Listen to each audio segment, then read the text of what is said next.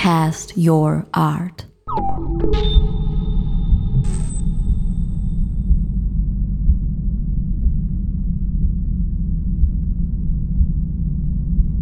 the main idea was uh, today to, to, to look on my old computers uh, for this um, special physical sounds of my body because it's a kind of audio portrait and i thought maybe it's funny to look for pieces where i used really my body as a sound resource um, because most of my installation I have no recordings. I'm really proud that they just work as installations. So I describe them, but I really like that I can't reproduce low frequencies on these computers, or even you can't hear it on the headphones because it's just physical, and so um, that makes uh, installation really exclusive, even in the space how they work.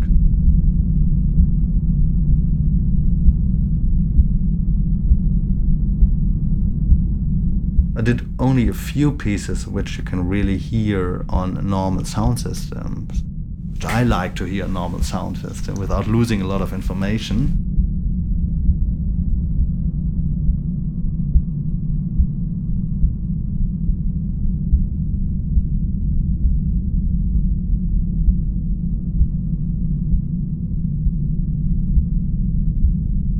It's really my name, and it's Jan Peter Ernst Rudolf Sonntag. And so, um, I can say I'm just Jan because Peter is the name from my father, and Ernst and Rudolf are the names from my grandpa. So it's really traditional way of um, giving the firstborn son a name.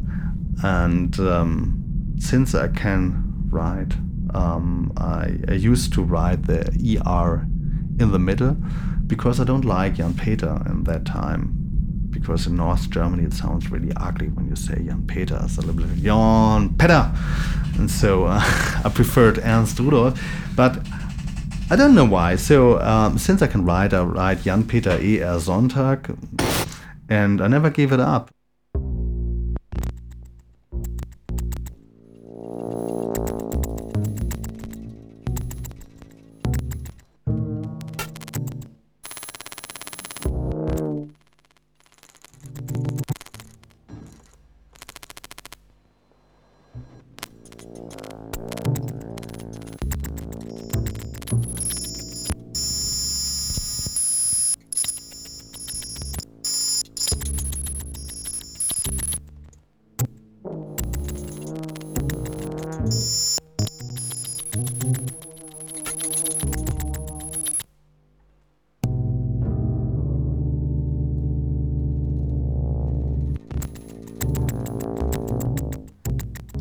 Yeah, in a way, I'm, I'm, a sound artist. I don't like this kind of boxes. Um, this is maybe for everyone a problem. And maybe in the moment, um, people like to be in a kind of niche. They say, I'm a video artist, I'm a conceptual artist.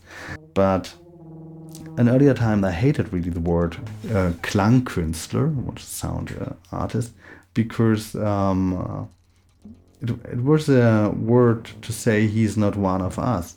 So my composer friend said he's not a composer anymore. He becomes a sound artist. And the same happens uh, sometimes in the visual art. They say, okay, he's not, he, he never could draw, or he's not good in visual things. He's now a sound artist. So I thought when you work in, in, in between different traditions or you work with more than one tradition, it's better. I called myself just I'm, I'm a composer and I'm a visual artist.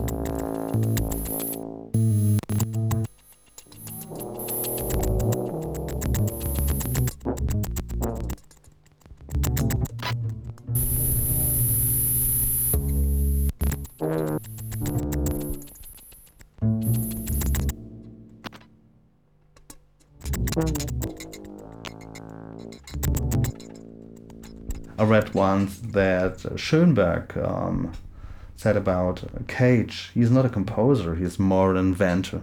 And I really like that because for me it's more interesting what we call in, earlier times you called it avant-garde, then you called it experimental. I don't know how you call it today, but to um, invent things or to try to develop something that can be used as a language later When you work in a genre, um, then you're interested more to develop your personal language in the genre and you can uh, transport emotions.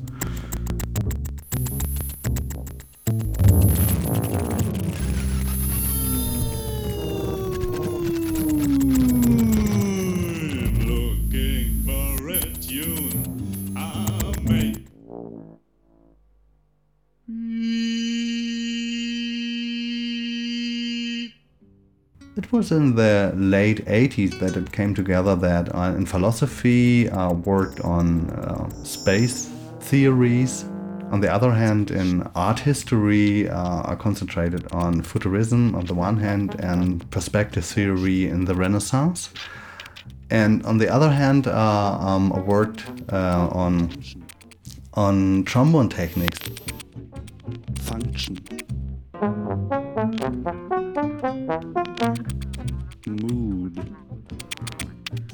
Came together that I found some acoustic um, solutions for my prospective space problems. And this is how it starts in um, 89 that I started with sinus tone generators to make a kind of sound architecture. It was basically about perspection of space.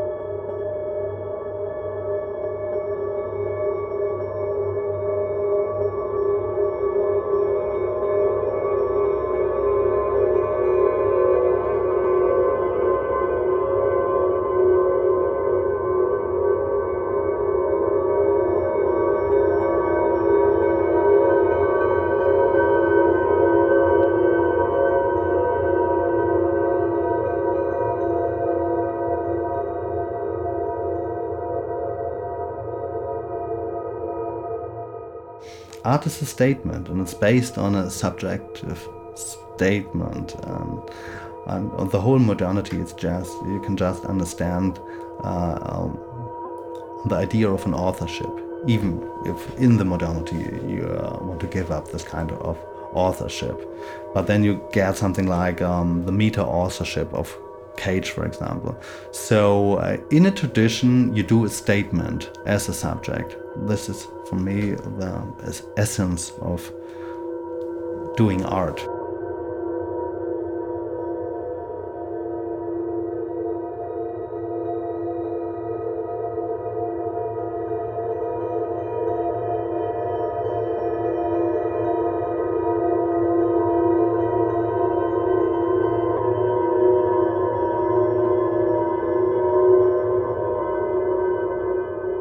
And um, science, um, especially natural science.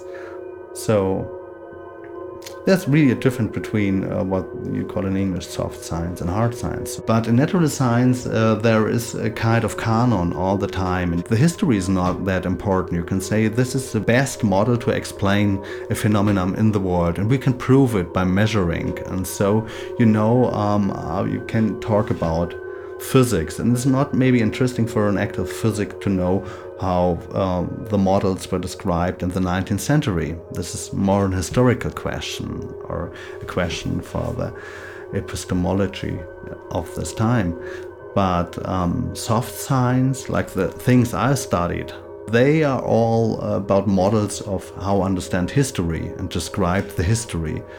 And art is something different because you do something and you do it in the context of the history, and the history is changing all the time too. So, for me, I can say in the SONARC project, for example, which deals with a lot of models and science, um, art is one thing, and this is the statement and how I deal with the things. And on the other hand, art can be based on science. And on the other hand, on technology, this is a difference too. And I'm really interested to use new technology to, to reach new borders. And so I'm really in this tradition of modernity. What I like is a kind of meta narration. So I'm interested in technology, which is not science, I would say. And on the other hand, I like uh, the history of these ideas you can find in the technology. So um, the apparatus and the things I use, that history and the ideas which are concrete in the thing. It's a little bit like a sculpture. So I'm obsessed with machines and objects.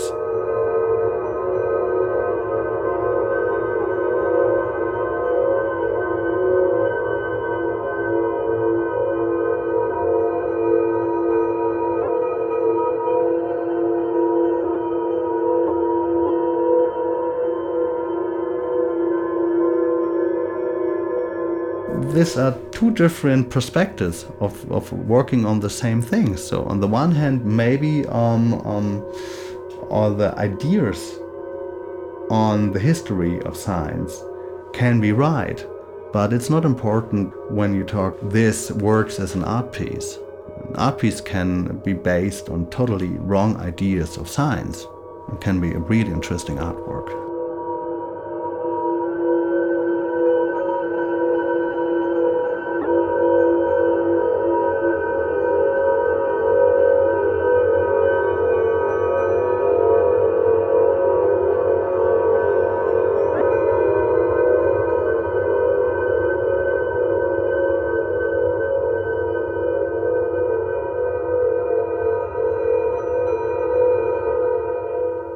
Art piece or an installation can be perceived by everyone and hopefully it will have any impact when you're in the installation. And, and it will create some um, ideas and it will create some associations and they will be totally private. Like i tell you i'm working with a standing wave of 26 hertz and you will think of a really low motor or uh, whatever. Uh, but a different thing is if we talk about art, or you you ask the question, what is art? What's the art implication? Then we go more into theory, and then I can say, okay, this is based on this ideas, and this is the history for it, and I'm in this tradition.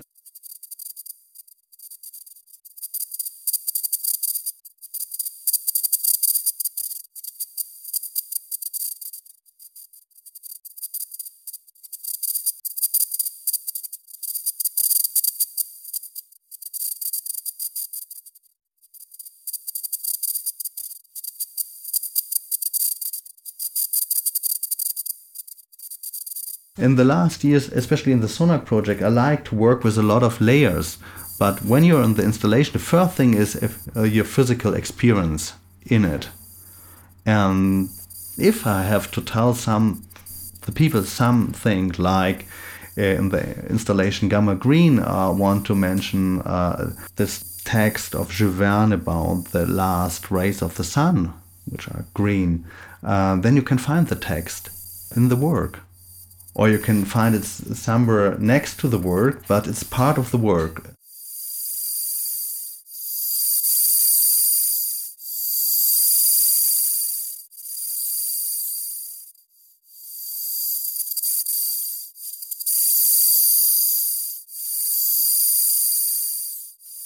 In 612 43 Weiss, it's important that you know that uh, the sound material is Hans Hotter singing in 43 uh, the last song of the Winterreise, of Schubert's Winterreise, and uh, that the picture you see uh, or the digital animation is based on a photo taken at the same time in Stalingrad. Because no one should know that. You can't see it by the result. So there is a kind of prologue, and in the installation, you can read it on the wall. And if you see it just as a video, you will see it before the video starts. So if I want to have this kind of links, you can find them in the work. These are the things uh, I want to mention and they are important.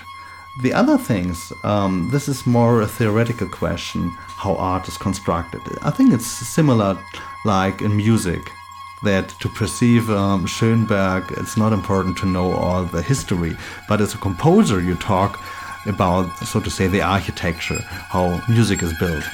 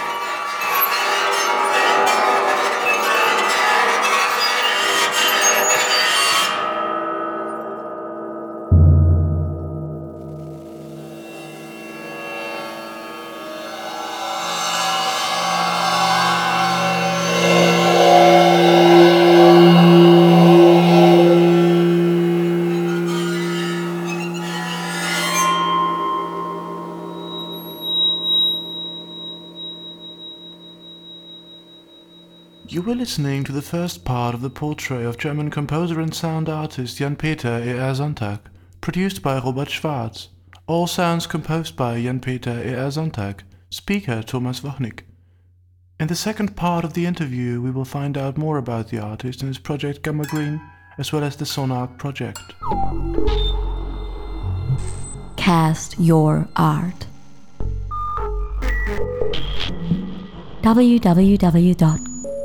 www.castyourart.com